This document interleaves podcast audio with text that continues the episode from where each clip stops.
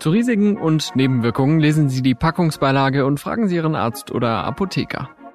Das ist keine Werbung, keine Sorge, sondern eine Vorbereitung auf die kleine Geschichte, die jetzt kommt. Hallo, ich heiße Jester und meine Hausärztin hatte mir damals ein Medikament verschrieben gegen Unwohlsein, weil ich äh, stärkere, länger anhaltende Magen- und Verdauungsprobleme hatte. Sie hat mir dabei aber nicht gesagt, dass es sich dabei um ein homöopathisches Mittel handelte. Jester wäre beinahe unfreiwillig Homöopathiepatient geworden. Das habe ich dann erst erfahren, als ich in der Apotheke war, denn das Medikament war nicht auf Lager, das hätte extra bestellt werden müssen und die Apothekerin hat mich dann darauf hingewiesen, dass das ein homöopathisches Medikament sei, ob mir das denn bewusst sein. Das habe ich verneint. Eigentlich findet Jester seine Hausärztin, die ihm dieses Mittel verschrieben hat, sehr gut, erzählt er mir. Aber das hat mir sehr, sehr stark missfallen. Ich habe ja auch gesagt, dass ich das absolut nicht in Ordnung fand, dass sie das ohne mein Wissen mir verschrieben hat. Fragen Sie Ihre Ärztin unbedingt auch nach Wirkungslosigkeit. Homöopathie ist eine Glaubenssache. Dabei geht es in der Medizin um wirksame Behandlungen. Und für die Wirksamkeit von Homöopathie gibt es, Achtung, keine wissenschaftlichen Belege, nicht über den Placebo-Effekt hinaus. Trotzdem fördern viele gesetzliche Krankenkassen in Deutschland bis heute homöopathische Mittel. Und zwar mit dem Geld, das alle Versicherten über ihre Beiträge einzahlen. Willkommen zurück bei Stimmenfang, dem Politik-Podcast vom Spiegel. Ich bin Marius Mestermann und ich bin letztens über einen Tweet von Karl Lauterbach gestolpert. Der hatte nämlich eine Studie geteilt, man kennt es, aber es ging nicht um Corona, sondern darum, dass Homöopathie, so hat er es beschrieben, eine gefährliche Pseudowissenschaft sei. Lauterbach ist schon vor zwölf Jahren mit einer Forderung im Spiegel aufgefallen. Die gesetzlichen Krankenkassen sollten nicht mehr für Homöopathie bezahlen. Seine Begründung war damals wörtlich, Viele Patienten glauben, die Kassen zahlen nur das, was nachweisbar hilft. Deshalb adeln die Krankenkassen mit ihrem Vorgehen die Homöopathie. Jetzt ist Lauterbach selbst Bundesgesundheitsminister und hat bisher nichts dagegen getan. Aber dazu habe ich später noch etwas Neues. Erstmal wollte ich wissen, warum die Krankenkassen überhaupt die Kosten für homöopathische Mittel übernehmen. Und habe einfach mal eine Kasse direkt gefragt. Und zwar die AOK Baden-Württemberg. In dem Bundesland ist Homöopathie nämlich besonders beliebt. Ein Interview wollte man mir nicht geben, aber ich habe schriftliche Antworten auf meine Fragen bekommen. Als erstes zu der nach dem Warum. Alternative Heilmethoden, unter ihnen auch die Homöopathie, werden von einem Teil der Bevölkerung aktiv nachgefragt und als Alternative zur wissenschaftsorientierten und evidenzbasierten Medizin gesehen. Das war's. Die AOK zahlt für homöopathische Mittelchen, weil es eine Nachfrage gibt. Nicht, weil sie glaubt, dass sie wirken. Aber nächste Frage. In welchem Umfang eigentlich? Im Jahr 2020 gab die AOK Baden-Württemberg insgesamt 696.000 Euro für Homöopathika aus. Bezogen auf unsere mehr als 4,5 Millionen Versicherten liegen die rechnerisch ermittelten Jahresausgaben somit bei 15 Cent pro Kopf. Die Ausgaben für Arzneimittel beliefen sich im Jahr 2020 für die AOK Baden-Württemberg auf 2,4 Milliarden Euro. Der Anteil der homöopathischen Präparate an diesen Kosten liegt somit also bei 0,029 Prozent der Arzneimittelkosten. Das ist im Verhältnis wenig, aber es sind immer noch fast 700.000 Euro und das nur bei einer Krankenkasse in einem Bundesland. Die AOK Baden-Württemberg hat für uns aufgeschlüsselt, dass es 2020 etwa 31.800 Versicherte gab, die sich eine homöopathische Behandlung haben erstatten lassen. Auch das klingt eher nach wenig, zumal die Obergrenze der Kostenübernahme da bei 200 Euro pro Person pro Jahr liegt. Aber das Geld ist eben nur die eine Seite. Wenn ich als Versicherter sehe, das wird von meiner Krankenkasse übernommen, denke ich doch, dann wird's auch wirken. Die Krankenkassen argumentieren wiederum gerne, dass es ja Ärztinnen und Ärzte sind, die homöopathische Mittel verschreiben. Und vielleicht sind Globuli sogar günstiger als eine konventionelle medizinische Behandlung. Da denke ich mir dann vielleicht, warum nicht?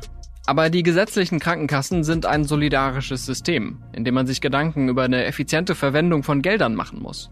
Und die Wirkung von Homöopathie konnte, trotz zahlreicher, zahlreicher Studien, nie erwiesen werden. Hören wir mal, wie sich die AOK dazu verhält. Für die Wirksamkeit der Homöopathie gibt es, wie auch für die meisten anderen alternativen Heilmethoden, nach Einschätzungen unserer Expertinnen und Experten keinen Nachweis der Wirksamkeit in methodisch hochwertigen Studien. Infolgedessen soll die Homöopathie keine Regelleistung der gesetzlichen Krankenkassen werden. Aber warum fördert die Krankenkasse das Ganze trotzdem? Eine homöopathische Behandlung kann im Einzelfall zu einer subjektiv wahrgenommenen Verbesserung der gesundheitlichen Situation bei den behandelten Personen führen und damit das Behandlungsziel erreichen. Gleichzeitig ist es aus unserer Sicht wichtig, dass die Homöopathie nicht als Ersatz für die leitliniengerechte Therapie von behandlungsbedürftigen Erkrankungen angeboten und eingesetzt wird. Betonung auf subjektiv wahrgenommen. Mir würde auch vieles einfallen, das mir subjektiv hilft, zum Beispiel Pfefferminztee aus dem Supermarkt, aber meine Krankenkasse zahlt nicht dafür. Und für meine neue Brille habe ich auch keinen Cent gesehen, da ist die Wirksamkeit sogar ganz genau messbar. Ähnlich verständnislos war Bianca aus München, als ihre Krankenkasse eine Kostenübernahme für ein Medizinprodukt verweigert hat. Ich habe von meiner Ärztin ein Desinfektionsmittel verschrieben bekommen, was ich auf der Haut anwenden kann, da ich dort eine OP-Narbe habe, die ähm, leider immer wieder aufreißt, weil das nicht gut heilt. Das Produkt hat, ich glaube, irgendwas um die acht Euro gekostet, also wirklich nicht die Welt. Nichtsdestotrotz habe ich dann von der Krankenkasse eine Antwort bekommen, in der sinngemäß drin stand, dass sie das leider nicht übernehmen können, weil das eine Privatleistung ist. Wenn es jetzt jedoch etwas Homöopathisches gewesen wäre, hätten sie bis zu 100 Euro übernommen von den Kosten, was ich schon ziemlich frech fand, weil das hätte mir ja nicht geholfen. Ich kann Ihnen sagen, das ist nur eine von vielen skurrilen Anekdoten, die ich bei dieser Recherche gehört und gelesen habe. Aber nochmal kurz zur AOK Baden-Württemberg. Die hat nämlich in ihrer Antwort noch etwas Wichtiges zur Homöopathie ergänzt. Gleichzeitig ist es aus unserer Sicht wichtig, dass die Homöopathie nicht als Ersatz für die leitliniengerechte Therapie von behandlungsbedürftigen Erkrankungen angeboten und eingesetzt wird. Das heißt übersetzt, die Krankenkasse warnt davor, allein der Homöopathie zu vertrauen und schiebt damit aber auch so ein bisschen die Verantwortung für unwirksame Mittel, die sie mitbezahlt, von sich weg. Dazu muss man einmal sagen, Stichwort Wirksamkeit, dass es schon eine belegte Wirkung von Globuli und anderen homöopathischen Mitteln gibt, aber eben nicht über den Placebo-Effekt hinaus. Kurz zur Erklärung, Placebo ist ein Begriff aus der Forschung, die eben gezeigt hat, dass es Menschen schon besser gehen kann, wenn sie nur denken, etwas Wirksames eingenommen zu haben, unabhängig davon, ob das Mittel wirklich Wirkstoffe beinhaltet. Diesen Effekt gibt es bei anderen Arzneimitteln auch. Aber für die Frage, warum die Krankenkassen das alles mitfinanzieren, spielt das tatsächlich keine Rolle. Der Chef der Techniker Krankenkasse, das ist Deutschlands größte einzelne Krankenkasse, hat vor ein paar Monaten im Spiegel-Interview ganz offen Folgendes gesagt. Wir konkurrieren mit der privaten Krankenversicherung und müssen immer schauen, wie wir es schaffen, Menschen in der gesetzlichen Krankenkasse zu halten. Davon profitieren dann alle Versicherten. Dazu müssen wir bestimmte Leistungen anbieten. Zudem sind die Ausgaben für Homöopathie sehr gering. Ich sage aber auch ganz ehrlich, ich hätte kein Problem damit, wenn das restriktiver gehandhabt werden würde. Dann allerdings für alle. Eigentlich geht es also um Marketing. Und da wissen die Kassen schon, wen sie ansprechen. Im Mai hat eine Umfrage des Instituts Infas ergeben, fast zwei Drittel der Deutschen sind dafür, dass die Krankenkassen für Homöopathie zahlen. Aber gerade wenn es um Medizin geht, um Gesundheit, stellt sich mir die Frage, warum ist die Homöopathie so beliebt? Warum gibt es diese Nachfrage trotz fehlender Belege? Ich habe nach jemandem gesucht, der vollends von der Homöopathie überzeugt ist und bin dabei auf Reinhard Tutschek gestoßen. Er lebt in Bayreuth und hat dort vor 15 Jahren einen Verein gegründet, der sich für die Förderung der Homöopathie einsetzt.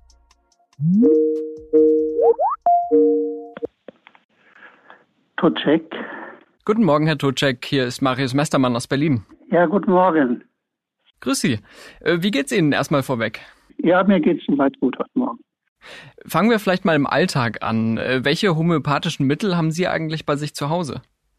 Ach, haben eine ganze Sammlung von Mitteln zu Hause, die eine ganze Liste, die jetzt Ihnen vorzulesen viel zu lang wäre. Also Lassen wir es darauf nicht ankommen, aber haben Sie ein Medikament oder ein Mittel, dem Sie besonders vertrauen? Ja, das ist ein sogenanntes Konstitutionsmittel in der Homöopathie, das also abgestimmt ist eben auf die äh, Beschwerdenlagen und auch die Stimmungsbilder der, der jeweiligen Person. Das ist also in meinem Fall Pulsatilla, die Küchenschelle. Mhm. Und was ist da drin in diesem Mittel?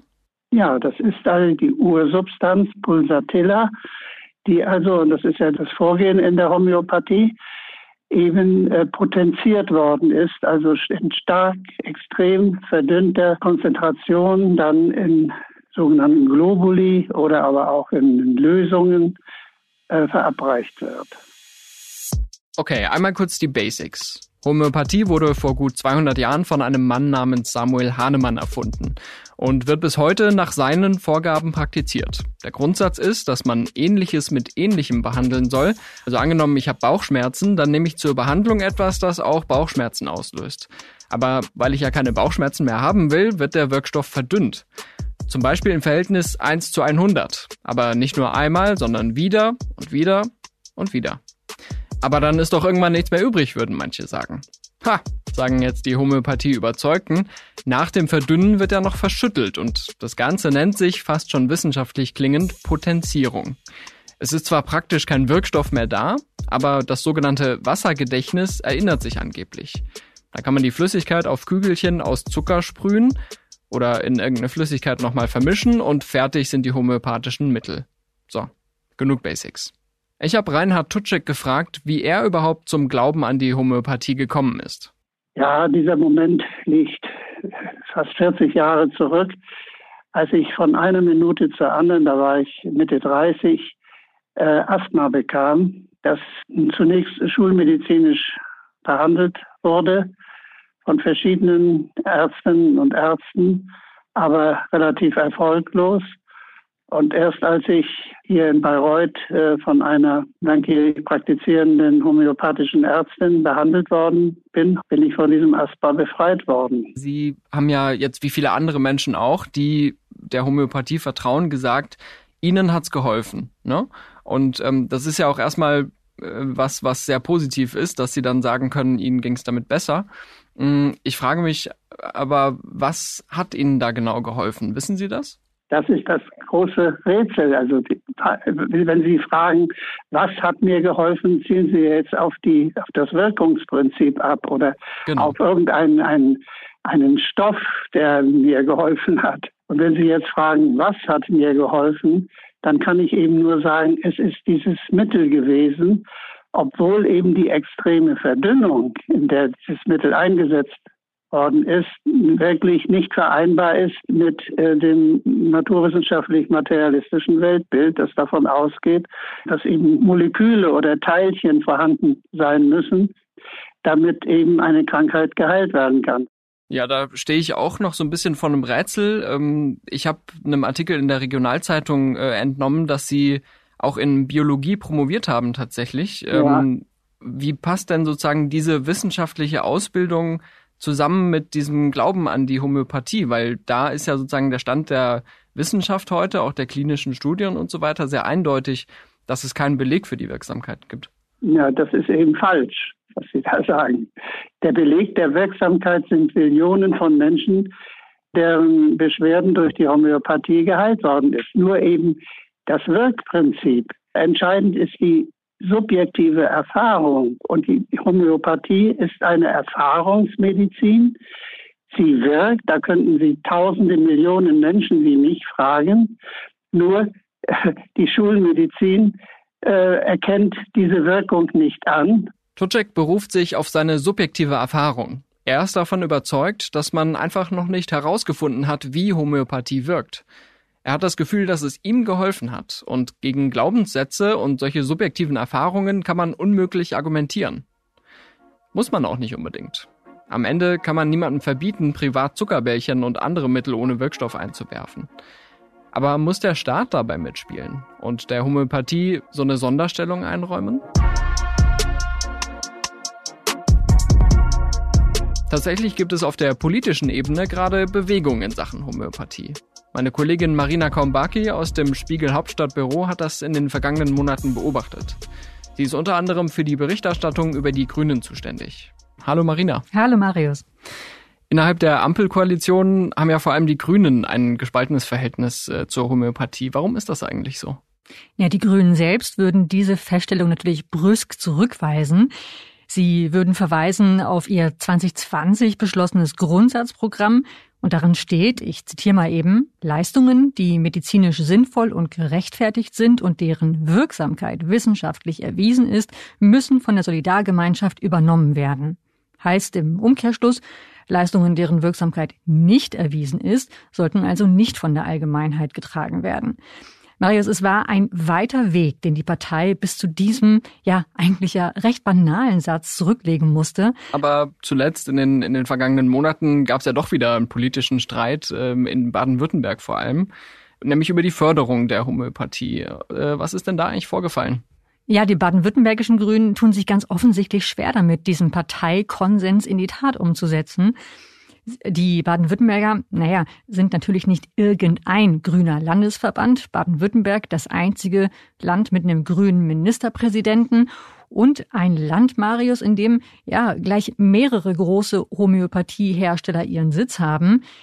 Ich nenne mal die Unternehmen Veleda, Hehl, Wilma Schwabe GmbH und die Deutsche Homöopathische Union. Das heißt, das ist auch ein Wirtschaftsfaktor da. Tausende Mitarbeiter, tausende Mitarbeiter, die da beschäftigt sind. Und diese Hersteller profitieren natürlich davon, dass Homöopathie so eine Sonderstellung hat und von Ärztinnen und Ärzten offiziell verschrieben wird. Und dennoch kam die Landesärztekammer Baden-Württemberg neulich, im Juli war das, ums Eck und entschied sich dazu, die Zusatzbezeichnung Homöopathie aus der Weiterbildung zu streichen. Etwas, das bereits viele Landesärztekammern getan haben äh, in den zurückliegenden Jahren.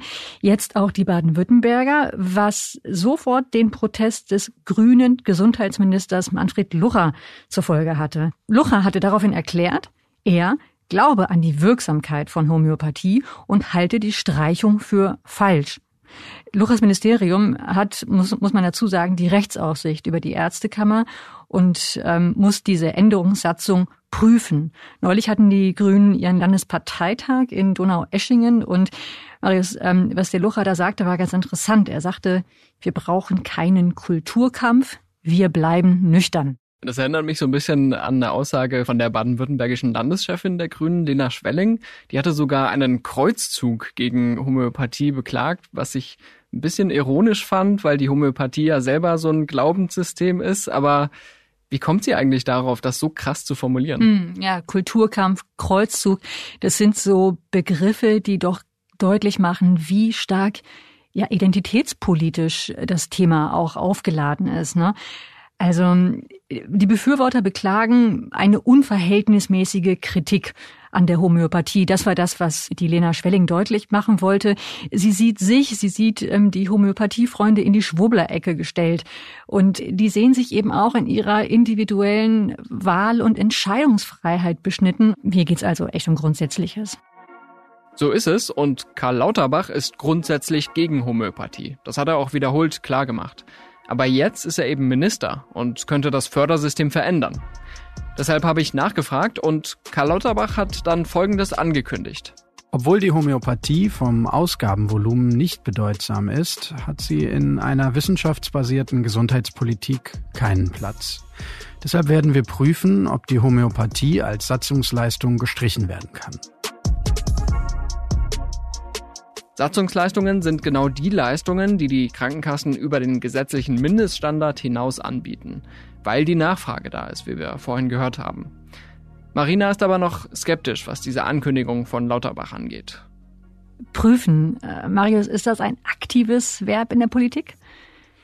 Zweifel. ich habe da manchmal auch so meine Zweifel, ja. Naja, aber klar ist, jedenfalls Lauterbach sendet hiermit das äh, Signal in Richtung Ärzte, in Richtung Krankenkassen und auch Patienten, dass er, dass der Bund da durchaus einen Reformbedarf sieht. Äh, dass mindestens mal diese, diese, diese stillschweigende Duldung der Erstattung von Homöopathika zunehmend erklärungsbedürftig wird. Lauterbach weiß eigentlich die Ärzteschaft, er weiß die Kassen hinter sich. Bei den Apothekern bin ich mir da nicht ganz so sicher. Schließlich ist der Verkauf homöopathischer Arzneimittel ähm, ja durchaus ein lukratives Zusatzgeschäft für Apotheker. Wo könnte Karl Lauterbach denn vielleicht noch ansetzen, wenn es jetzt nicht bei dieser Leistungsfrage der Krankenkassen ist? Es gäbe da zum Beispiel auch das Arzneimittelgesetz. Das wäre durchaus ein wirksamer Hebel. Arzneimittel sind in Deutschland grundsätzlich zulassungspflichtig. Das heißt, das äh, zuständige Bundesinstitut für Arzneimittel und Medizinprodukte prüft anhand von wissenschaftlichen Studiendaten, ob die Medikamente tatsächlich wirksam sind, ob sie unbedenklich sind, ob sie von guter Qualität sind. Mit einer Ausnahme. Rate mal. Die Homöopathie. die Homöopathie. Homö Musst du dir noch andere Ratespiele ausdenken? Ja. Die homöopathische Mittel brauchen nur eine Registrierung, also keine Zulassung. Und bei ihnen werden Risiko und Nutzen anders ermittelt und bewertet als bei Arzneimitteln. Das war jetzt nicht äh, schon immer so, sondern das hat der Gesetzgeber Ende der 70er Jahre so beschlossen und äh, ja, wir können es jetzt auch äh, anders beschließen. Was glaubst du, wie wahrscheinlich ist es, dass sich da wirklich was bewegt? Ja, das werden wir sehen. Karl Lauterbach hat jetzt einen Stein ins Rollen gebracht. Ähm, ich glaube ehrlich gesagt, dass da noch sehr viel andere größere Steine auf seinem äh, beschwerlichen Weg sind. Es gibt ähm, sehr dringliche Reformen, die er angehen muss. Äh, Stichwort äh, Krankenhauswesen zum Beispiel. Und die Pandemie ist ja auch noch nicht ganz ausgestanden. Also ob er da jetzt dem Thema Homöopathie großen Stellenwert beimessen wird, hm, wage ich fürs erste Mal zu bezweifeln. Eben auch, weil, ja, weil da eben durchaus die Konflikte, die wir angesprochen haben, drohen. In der Debatte steckt also auch ein politisches Risiko für die Ampelparteien. Homöopathie ist bei vielen Menschen so beliebt, dass sie einfach über fehlende Wirkungsnachweise hinweggehen. Diese Leute zu verprellen ist nach einer jahrzehntelangen Förderung durch die Krankenkassen nicht populär. Andererseits ist es schon schräg, dass der Glaube und das subjektive Empfinden hier für viele der Maßstab sind und nicht die evidenzbasierte Medizin. Deshalb ist es auch so wichtig, das Thema immer wieder auf die Tagesordnung zu setzen, auch wenn die Fakten längst geklärt sind. Und die Nachfrage, über die wir gesprochen haben, lässt offenbar nach. Das Bundesgesundheitsministerium hat mir auf Anfrage Zahlen vom Bundesverband der pharmazeutischen Industrie zugeschickt. Demnach verlieren homöopathische Präparate in der gesetzlichen Krankenversicherung seit Jahren schon kontinuierlich an Bedeutung. 2016 gab es noch mehr als 1,1 Millionen Verordnungen von solchen Mitteln. 2020 waren es noch gut 540.000. Und die Umsätze haben sich im selben Zeitraum halbiert auf nur noch 6,7 Millionen Euro im Jahr 2020. Das sind wie gesagt nur die Summen, die dann auch von den gesetzlichen Krankenkassen übernommen wurden. Das klingt ein wenig widersprüchlich, weil laut Umfragen doch so viele Deutsche für den Erhalt der Homöopathie sind. Aber das wäre jetzt meine These, vielleicht mögen die Leute auch einfach den Gedanken nicht, wenn irgendwas gekürzt wird. Gleichzeitig können wir von der Homöopathie eine Sache für unser Gesundheitssystem lernen. Neulich erzählte mir eine Freundin aus Hamburg, beinahe jubilierend, dass sie einen Termin beim Orthopäden hat, aber sich sehr beeilen müsse, weil sie nur einen 10-Minuten-Slot bekommen hat beim Orthopäden, äh, denn mehr gibt's da halt auch nicht. Und nach dem, was man von Menschen hört, die homöopathische Betreuung, Behandlung in Anspruch nehmen, ist es ja so, dass sich die Therapeuten, dass sich die Ärzte viel Zeit nehmen. Also dieses Anamnesegespräch steht ja ganz im Mittelpunkt, wo es Marius ausschließlich um dich geht, ja, wo du einfach erzählen kannst und ich dir zuhöre. Und für viele Menschen scheint das ja bereits schon Therapieansatz auch genug zu sein. Wäre schön, wenn es diesen Service auch unabhängig von Homöopathie gäbe. Wollen Sie etwas loswerden zu dieser Folge oder wollen Sie ein Thema vorschlagen für den Stimmenfang-Podcast in den kommenden Wochen?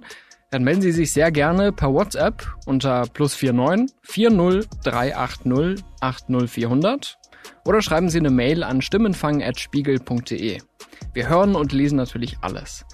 Und wenn Sie uns im Podcatcher noch eine Bewertung dalassen möchten, fünf Sterne sind die besten. Und damit sind wir am Ende dieser Folge von Stimmenfang, dem Politikpodcast vom Spiegel.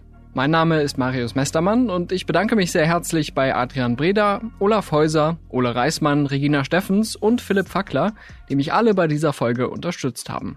Unsere Musik kommt von Soundstripe und von Davide Russo.